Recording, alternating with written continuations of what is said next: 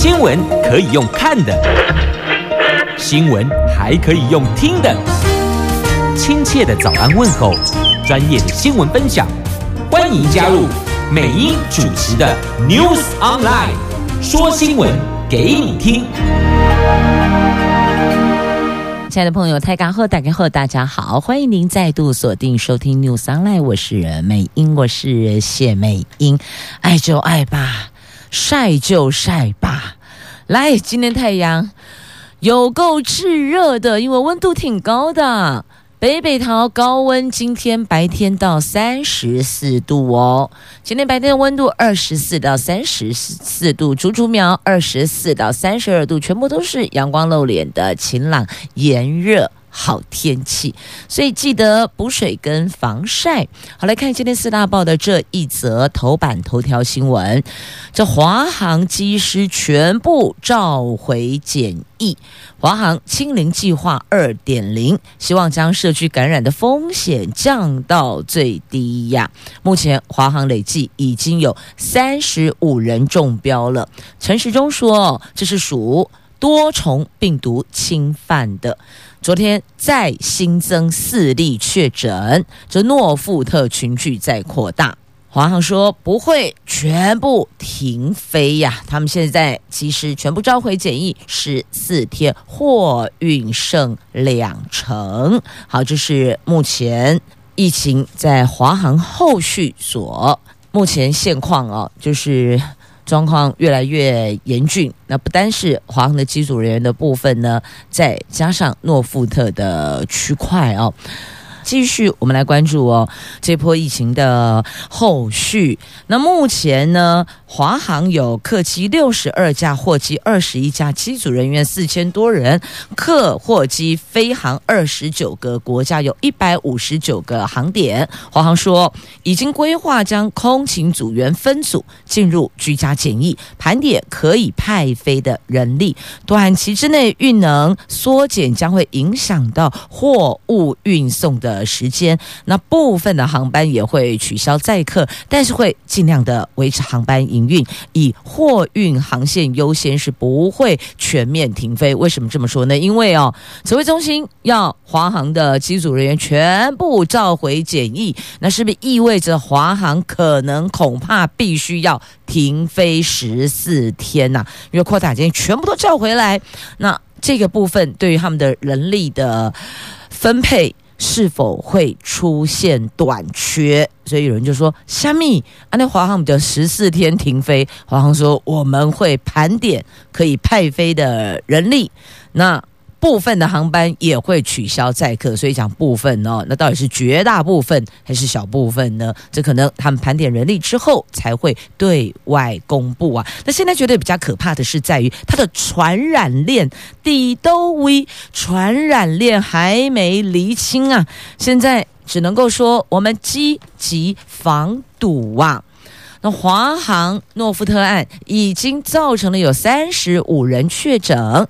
苏贞昌昨天在行政院的防疫会议后表示，在听取了指挥中心跟交通部还有华航的相关报告，才是为了稳定国内疫情，政府推出清零计划二点零，而且是即刻就执行。指挥官陈时中则坦言，担心华航内部有。没发现的传播链，所以宣布所有机师全数召回检疫，陆续停飞十四天。好，听到重点没？陆续停飞，不是全面停飞，差两个字，差很多。陈时中也说，这个是很痛苦的决定，但希望借此把对社区的风险降到最低呀。那现在人力调度瘫痪，有没有其他的航空公司可以来分担的哦？那其他我们国籍的比较具规模的航空公司也表示，哦，这个部分还是有困难啦。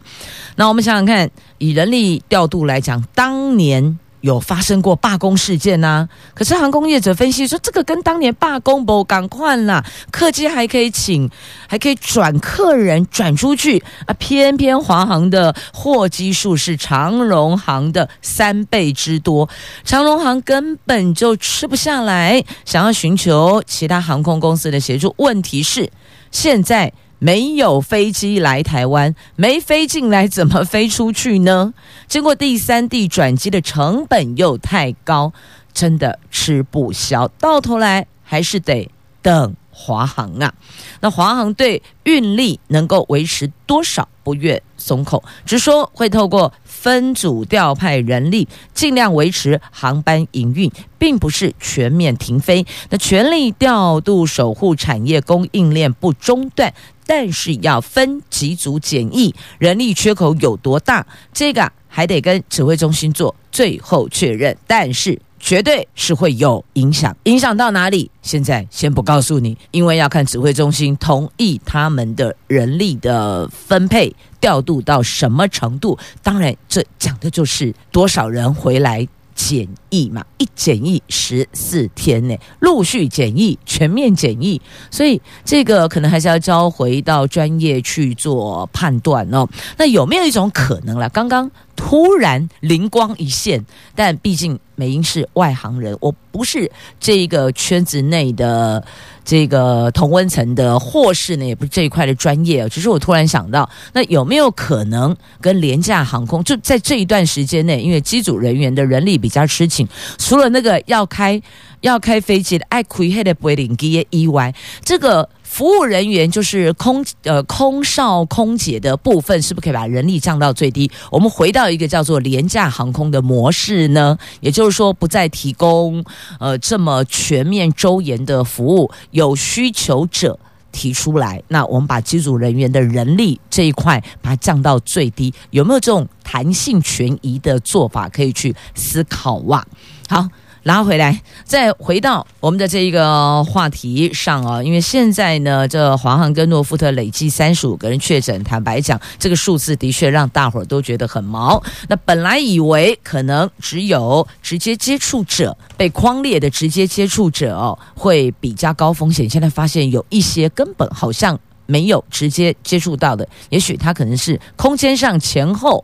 刚好在那个场域里边出现的，因为现在有些非机组人员，那之前也传出有外包商，那现在还有里边的开接驳车的司机也中标了，所以呢，这一趴目前是严阵以待，只好进行在黄的部分。有机组人员的清零计划，那么在饭店的区块呢，要分开，因为有一馆、二馆。其实很多饭店它有一馆跟二馆，就独立的两栋。不过他们地下室是相连的，所以呢，你一馆如果是做防疫旅馆，那就不要混居混住。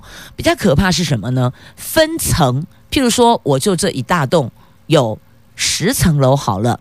其中可能我特别拉出了两个楼层或三个楼层做防疫旅馆，结果呢，其他楼层是一般旅客入住。请问阿等推喜别那贼，这就是我当时曾经提出的质疑：是否有单独一部电梯是提供给住在特定楼层的房客所使用的，其他楼层房客是不能够搭乘这部电梯的？那这个电梯可能就要把它锁起来。那还有接触的工作人员，现在传出了工作人员穿着雨衣在做服务，怎么会这样子呢？不是应该是全套防护衣吗？印象中被要求的应该是这样子的装备才对呀，怎么会传出有穿着雨衣的？这听着就觉得毛骨悚然了，是吧？好，那再来还有这疫苗的部分呢？接种前一天。验孕就妇女朋友哦，是阴性，那打完疫苗惊见哈，原来她肚子里的这个有胎儿，然后打完疫苗之后惊见死胎，这个又是怎么回事啊？所以这些区块跟部分要怎么样来确保疫苗接种的安全性？这个也是第三个哦，就除了华航机组人员、诺富特，再来疫苗的部分，所以。多管齐下，大家一起共同来面对。这已经不是个别单一的对象或是职业类别要去面对的，不是，是所有的人都要共同来面对的。那现在呢，华航呢分啊、把人力分派的部分呢分成风险组、安全组啊，不得混飞，不能够这个跟那个交叉在一起，不行，他把它给。分开来，分开来是对的，就跟旅馆一样，你要把它分开来，不可以有机会去共同接触。这个是从这次的华航诺夫特事件，我们所得到的一个实质的一个，我们就称它叫教训好了。那之前有曾经提出来过，但好像执行上有些困难，所以就还是这么这么这么做。那现在果然果然果然发生问题了，这个太可怕的隐形传播链。这是很难离心的隐形传播链呐、那现在新增的本土三例确诊，那有一名及时的感染源还有待厘清哦。其实要厘清的挺多的。那再来，大家最关心的就是，哎啊，确诊者的足迹去过哪里？每天公布一些些，坦白说，大伙都心惊惊哦。公布一些些，大概心惊惊，就是这样子啊。那所以现在也有人提出，严峻时期要少出入公共场所。所以有些公务单位所规划的活动，大型活动，他们就人数来做区隔，多少人数以上哦，强烈建议不要举办。那如果太过无法就是拉开社交距离的这样子类型的活动，也并不鼓励民众踊跃参加啦。好，活动如果可以缓办的，可以在调整日期的，是否先暂时缓一缓，看看后续状况如何再做调整？那也再次提醒所有的朋友们，外出务必记得要戴口罩。跟他人讲话的时候呢，务必要保持一个距离，同时要当心那个飞沫喷溅哦。那所以餐桌上的礼仪更要注意，用餐别开口说话了。继续我们要关注的，依旧是华航诺富特的后续哦。这现在蓝绿都在批政府踢皮球啊，在野党批执政党，执政党批在野党，针对。诺夫特的破口，那现在要讲的是怎么样把伤害降到最低，才是全民最期盼的。不要再喷口水了。那及时的足迹确诊者的足迹哦，都指挥中心对外公布了。那在这里我们就不再重提。那请大家自己抓一下，了解一下是否有相同时间曾经也前往。那现在呢，疫苗的状况哦，卫生所说好多人来抢打疫苗，是排队潮出现了。那因为公布了。我们开放第七类军人跟第八类的六十五岁以上长者接种公费 AZ 疫苗。那最近疫情是风云变色，医院出现了抢打热潮，像。南部的卫生所还出现排队的人潮呢。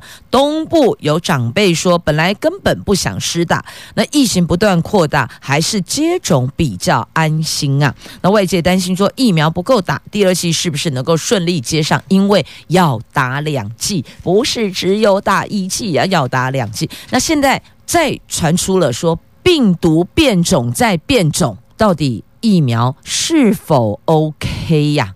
所以有人有这样的疑虑，之前有这样的疑虑，现在再传出了这样疑虑哦。好，来看一下，你看像印度的 COVID-19 疫情严峻，国内专家说，印度的变异病毒株是英国变种病毒的再变种，它本身传播力比较强，又和南非、巴西的变异株类似，它容易。逃脱疫苗的保护，恐怕会让现有疫苗的保护力剩下十趴到二十五趴。将来在施打策略得考虑鸡尾酒打法，混打多种版本的疫苗了。那长庚大学新兴病毒感染研究中心的主任施信如说，印度发现的变异病毒株是来自英国的变异株的变异，在英国已经有变种，那。印度的是英国的变种的再变种，但不同的是，已经出现抗原性的位点改变，会逃脱疫苗的保护，这个就非常严重了。目前还没有针对印度株保护力的人体实验，但是以实验室研究来推估，印度变异株将使得原本疫苗保护力只剩下百分之十到百分之二十五，但是这个。不代表疫苗的保护力会完全消失啊！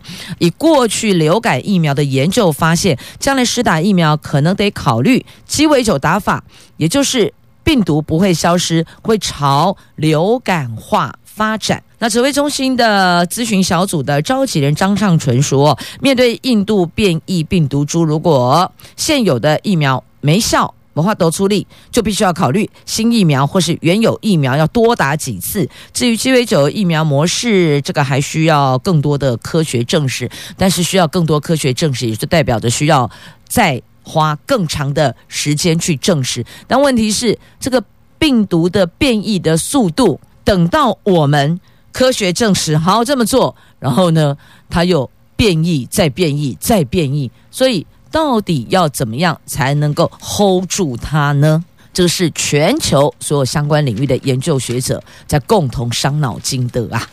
好，那我们就别再喷政治口水了，怎么样把事情 hold 住才是最重要的吧？好，那讲到华航，那我们就再来看一下丽荣啊，这个跟疫情无关哦，但是很惊险、很惊魂、很惊吓。来，丽荣一架航班擦撞爆胎。结果飞到了马祖，然后又赶快紧急拉回松山，就看到沿路半空中机架不会领机晃着轮胎皮呀、啊，飞机上七十四人是惊魂呐、啊，惊吓呀，幸好没事，最后没事。好，来看立荣航空，立荣航空这架。B 七九零九一的班机，昨天上午从台北松山起飞前往马祖南竿，但准备降落南竿机场的时候，不小心撞击到机场跑道外围，导致右轮胎爆胎。班机就紧急的拉起重飞，最后决定返回松山机场迫降。那机上七十四个人都平安。利荣航空昨天为造成旅客不便道歉，国家运输安全委员会已经立案调查这个事儿到底是怎么回事哦。那目前可能是进场太低才肇事，那本来想再拉起来重飞，重新。进场落地，可是状况不太妙，所以只好从马祖南竿再飞回松山机场。那松山机场因此关闭三个半小时，造成离岛交通大乱呐、但为了旅客的安全，必要做的还是得做，只是真的有够惊险的哦。那运安会收了黑盒子，要进行这起事件的调查，到底是怎么发生的哦？那昨天就看到松山机场这里消防车待命，防止起火。你能想象那个机上的旅客抓了一弹吗？在飞机上，然后。消防车在底下，嗡一嗡一，你知道那个心情多忐忑、多惊吓吗？紧张的登起收惊啦！继续来关注是头版版面的重点新闻话题哦。我们来看《联合报》头版下方，来油管停摆呀，不得了了，怎么办呢？拜登宣布紧急状态，这骇客瘫痪系统。波及了机场燃油，美国汽油期货涨三趴。这美东燃油输油管系统运输商殖民管线遭到骇客组织发动勒赎软体攻击，导致电脑系统瘫痪。这家公司营运的美国最大输油管线，从七号停摆到现在。今天已经十一号了，到昨天应该讲到昨天为止哦，已经是到五月十号，七号到十号了哦，影响美东跟美南十几个州燃油供应。白宫正和殖民管线密切合作，全力协助恢复营运。拜登九号针对这个事件宣布紧急状态，放宽规定，让燃油透过陆路。运输你得赶快补给呀！那停摆的输油管线长八千八百五十公里，从美东新泽西州延伸到德州休斯顿。这家公司仰赖这条管线，每天从墨西哥湾平均输送大概两百五十万加仑的汽油等燃料给大西洋中部还有美国东部的顾客，占美东燃油消耗量的四成五，其中包括许多主要的。机场，所以你看这条管线断吹，后续状态就很危急哦。不是只有这个陆续停飞，是根本没有油啊。那因此，现在拜登政府宣布进入紧急状态，同时和殖民管线合作，怎么样改陆路运输补给，绝对不受勒索。因为你要知道哦，一次勒赎得逞。这绝对不是最后一件，这只能够说是陆续勒索的开始。所以妥协就代表以后没完没了啊！那这个是美国关键基础设施遭遇影响最大的骇客攻击，国会议员呼吁政府强化保护美国重要的能源基础，那恢复油管营运。目前是首要之务，华府跟商务部跟国土安全部等部会将协助殖民管线尽快恢复油管营运。那那对此，殖民管线说，部分电脑系统和支线油管已经恢复运作，但是呢，还无法确定什么时候才能够让整条输油管线恢复正常啊。好，骇客攻击加恐怖哦。接着再来关注在中时头版下方的新闻，这有关更名。更正我们的过去在作战时期的军团的名称，我们要把它给转换过来，叫做作战区。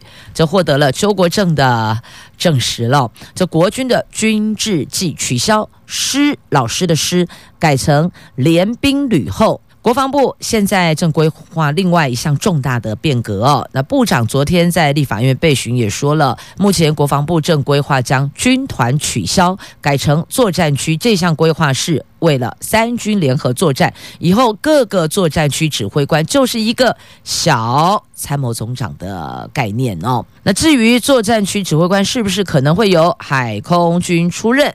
那部长说，以南部来讲，由海军陆战队。譬如选海军陆战队担任作战区指挥官，就要有配套。那副指挥官就选其他军种的，就是正副两个不同军种啦。那以现在的编制，各作战区指挥官都是由陆军军团指挥官或是防卫部指挥官担任。那作战区指挥官不是为军种战缺而选，就是连参小总长的一个概念啦。好，那么有退役的资深将领说，完全赞成这项变革。好，那您赞成吗？做贵宾诶，丙佑，你赞成吗？好，那继续我们再来关注的这个是在《旧时报》头版版面的新闻话题哦，来看一下资通讯领域。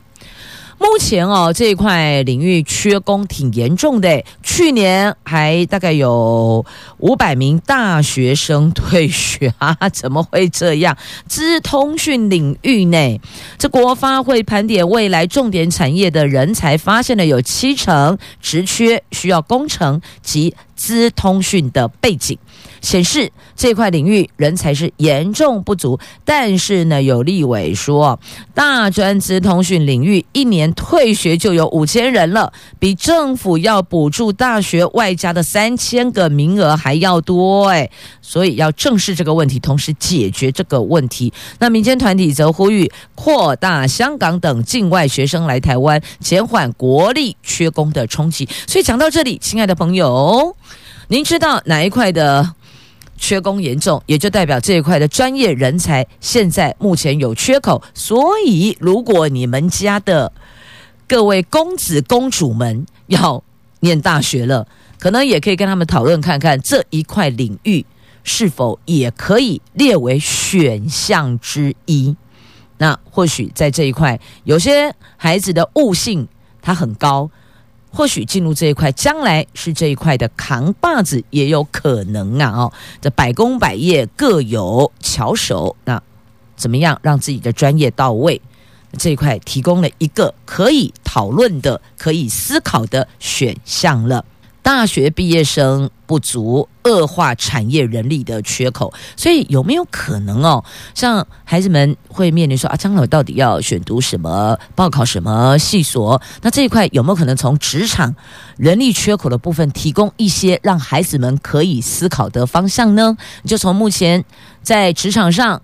这些系所毕业生，他们在投入职场就业的部分是比较顺遂的。那么，让孩子们去思考哪一块，我或许还可以去攻读、去深入研究、去成为这一块的专业。那是不是也可以让妈妈、亲师、家长跟老师跟孩子可以多一些比较明确的思考的方向呢？继续呢，我们来看《中国时报》头版下方的新闻哦。来看，一九五七年，美军进行核炸弹训练至少一百五十次。哎，琉球啊，曾经被美国当作核战初级基地哟。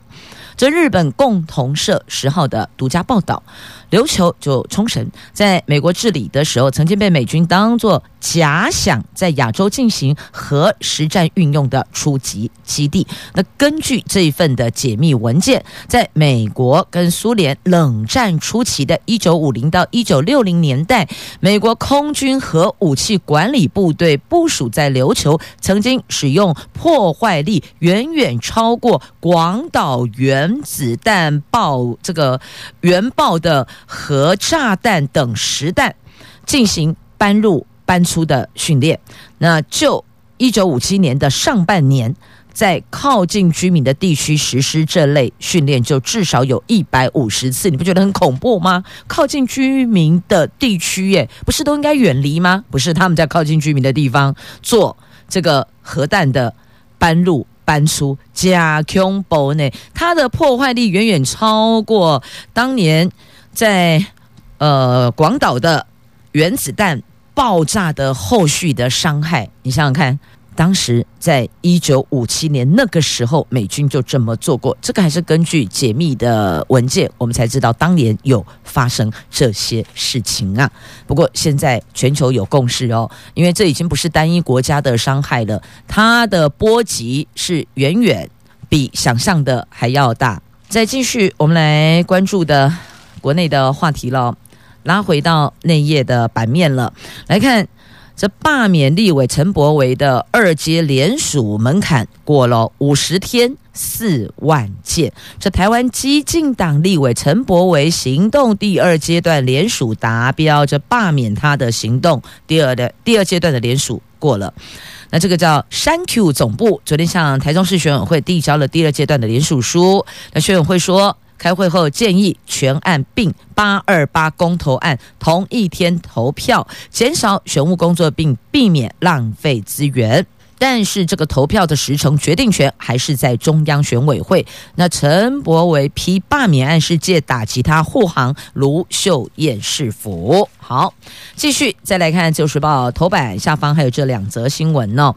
来看当共谍。被判两年三个月，这一名退役的中校不得缓刑。这陆军中校蓝燕义退役之后，成为共谍，中共的共哦，匪谍的谍，共谍，在台湾收集军事情报局人事资料给中国，并吸收我方的军情人员。那一审，屏东地院一。涉犯国家情报工作法跟国家安全法，判处两年和六个月的徒刑卷两条嘛，一个两年，一个六个月，还宣告缓刑五年。那检方认为缓刑不足以吓阻叛国行为，所以提起上诉。那二审。在去年九月改判两年外加三个月可以一颗罚金的刑期，而且不给予缓刑。那最高法院昨天驳回上诉定谳，确定必须要入狱服刑，不得缓刑。好，那另外一则新闻是，这个竹联到高雄去租房子设诈骗水房，这下子被警方给破获了，抓了十一个人呢。这是现年三十三岁的竹联帮的姓唐吴姓分子，号召帮众。组成了诈骗水房，在高雄租了一栋大楼当做据点，诈骗中国民众。半年来，估计洗钱超过两千万人民币。那刑事警察局日前抓了相关人等，查扣一百八十五万台币，正向上追溯源头在哪里呀、啊？你看，半年洗钱八千五百万呢。租房子当做诈骗据点哦，那虽然是诈骗中国的民众，但是其实也有不少是诈骗我们自己台湾的同胞哦。所以，如果听众朋友您所居住的住家啦，不管是大楼也好，集合式的联动的传统住宅区也罢，如果有那种很怪异的分子出入，不认识不知道，那稍微多加留意一下，说不定不排除也有可能类似就是诈骗水房。好，继续再来关注的，我们外出用餐，那购买饮品，如果你自备环保杯，折扣有机会变多，外带折扣渴望变多呢。环保署下半年要调升优惠金，那目前呢，双北市跟桃园市、台南跟离岛都在推动循环杯。这环保署十年前曾经调查国内连锁饮料店跟速食店或是便利商店，每一年使用十五亿个一次性的饮料杯，但近年来珍珠奶茶等手摇饮品更加盛行啊，所以你放眼望去，有那个人手一杯，喝完就丢，只有十分之一的消费者会自备环保杯。那今年环保署重启调查，发现一次性饮料杯使用量显著增加了，下半年将提出减量措施，调升自备环保杯的优惠金，还敦促各县市长期推动循环杯，希望大家从源头。来减量啊！那环保团体说，一次性饮料杯应该收费，它现在好像是含在那个饮料的售价里边嘛，所以环保团体的意思建议啦，那是不是类似像我们去购物，你如果还要袋子，就是外加的概念，你外加可能比较有感觉。会自备环保杯的动机就会更强了，或许这个是可以列入考虑的选项啦。那再来，县市政府在办活动的时候，这也是小小的一个想法哦，提供大家参考。办活动是我们也可以朝向环保用品来推广。那有一点就拜托哈，你上面斗大的字印着，譬如说，好，桃园市政府环保局赠送好了，你那么大颗字印在那里，桃园市政府环保局赠送，很多人就觉得拍谁不爱用。你可不可以把它藏到杯底？那个字样，因为如果是赠品哦，怕人家左手拿右手拿去转卖，这不可以。所以呢，如果有类似这样的字样，是不是可以把它放在杯底？就是不容易看得到的位置，但至少这个东西确保它不会被有心人士拿去转卖，获取不当报酬。类似这样的一个概念，那有些。活动的那个伴手礼啦、纪念品啦、周边的商品，朝这个方向来规划，您觉得呢？因为有时候办活动，他们所提供的那个小小赠品，好了，我们就说小小赠品哦，发现不实用啊，啊，提登起嘛定得啊，不拿。又觉得不好意思，拿跟不拿反而左右为难了。那如果既然我们要推动环保杯，是不是朝这个方向来努力呢？那记得那环保杯哦，简单美观，你至少要朝向大家喜欢拿，拿出去觉得好看。你不能用你自己的想法啊！不干呢，这款的人家讲还是政令宣导杯，你有没有一些方式可以把它稍微构图美化一点？譬如说，你要 push 桃园的观光景点，你那个构图就采用桃园的好山好水好风景嘛，作为那个杯的那个杯子的图腾嘛。那赠送的字样，哪个单位赠送的，什么活动赠送，藏在杯底，杯子的底部就是外围下缘，这样子既可以达到这个东西是赠品的宣传，那又可以 push。我们要传达的主题，这不是一竿子狗吗？来继续关注今天四大报内页的重点新闻话题哦，来看一下冬奥。进入倒数了，但是有百分之五十九的日本人喊停办呐、今天日本的 COVID-19 疫情不断的延烧，严重的影响七十多天后就要登场的东京奥运内，日本的读卖新闻昨天公布了最新的民调，有百分之五十九的日本民众认为应该要停办、停止办理冬奥，赞成限制观众或者用不开放观众。照常举办的比率则是占百分之三十九，显示目前多数日本民众是倾向停办的。那首相昨天在国会面对在野党要求停办的强力质询声浪中说：“我从来没有将奥运放在第一。”言下之意就是日本的安全才是摆在第一的哦。那称他的首要之务是保护日本国民的生命与生活，所以听起来。有可能不排除，大概或许会停办，但后续要看疫情的状况。因为日本确诊有六十四万例。好，接着焦点拉回国内了，来看一下银发族购买一些，应该这么说了哦，就是有些营业员向银发族去推销某些金融商品，但是可能不是很适合。那现在。有二十五家被精简了，这银行的理专呐、推销了许多的金融商品，尤其对象锁定在银法族。为什么呢？因为法族通常来讲哦，经济能力比较稳定一点点，他至少大部分来讲不用再去负担房贷了，不用负担其他的贷款，而且在经济上也累积了某一个程度的实力了。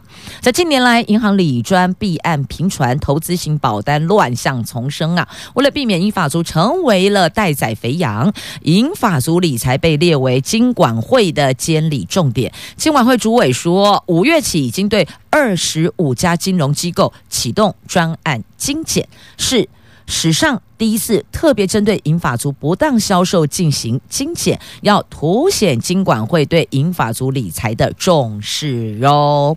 好，再继续来关注的话题，这是。因为疫情当前，所以呢，很多朋友会随身携带那个酒精湿纸巾，对不对？湿纸巾含酒精的湿纸巾哦。但是呢，消基会抽检之后发现，市面上贩售的酒精湿纸巾有七成没能杀菌哦。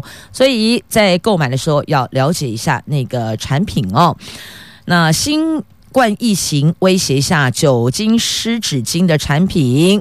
市场需求变大了，但是根据消基会公布的调查结果，随机购买十七件市面上贩售的酒精湿纸巾产品做检测，十七件里边只有五件它的乙醇具有杀菌防御的效果，形同近七成的样本没有达到杀菌的功能。消基会呼吁主管机关应该要仿效新加坡，尽速拟定管理办法。所以购买的时候要了解。好，再继续，我们来关注到这一则新闻。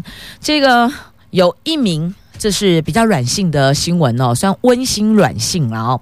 那就说有一名老先生，他已经过世了，他生前念念不忘。就是曾经带着孙子到野柳海洋世界去看海豚，中华裔哦，晚年一直念念不忘，但后来因为身体状况不适合再出门，那所以呢也没有再带他去那里。后来他随佛祖修行后呢，他的外孙就去买了一张门票，然后这个画给。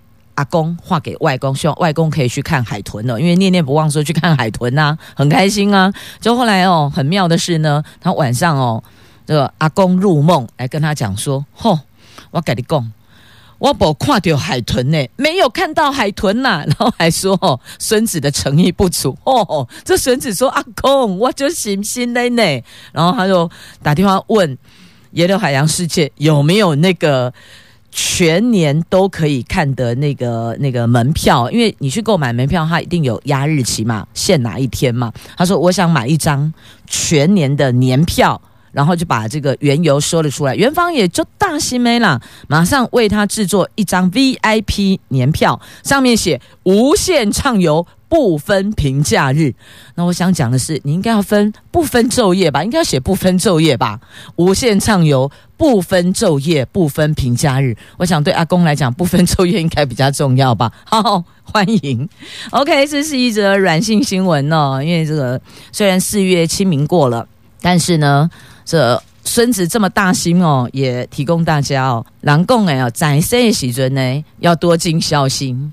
多陪陪老人家，聊聊天，说说话，都可以。那如果因为工作、因为就学，那视讯也是可以的哦，打电话也是行的。好嘞，节目最后送上这一则图文，《自由时报》头版版面，这一位金发蓝眼的屏东媳妇儿。他透过一双巧手彩绘，让老校园变身成为美丽的艺术品呢。这是屏东市大同国小配合八十周年的校庆，在来自俄罗斯的屏东媳妇儿的协助下，去年九月起展开校园彩绘计划，到现在完成二十多处墙面彩绘工程，呈现了世界大同村的美丽样貌呢。给这一位金发蓝眼的屏东媳妇儿掌声鼓励鼓励，真的忍不住要说声 “You are beautiful”。也谢谢朋友们收听今天节目，我是美英，我是谢美英，明天空中再回来，拜拜。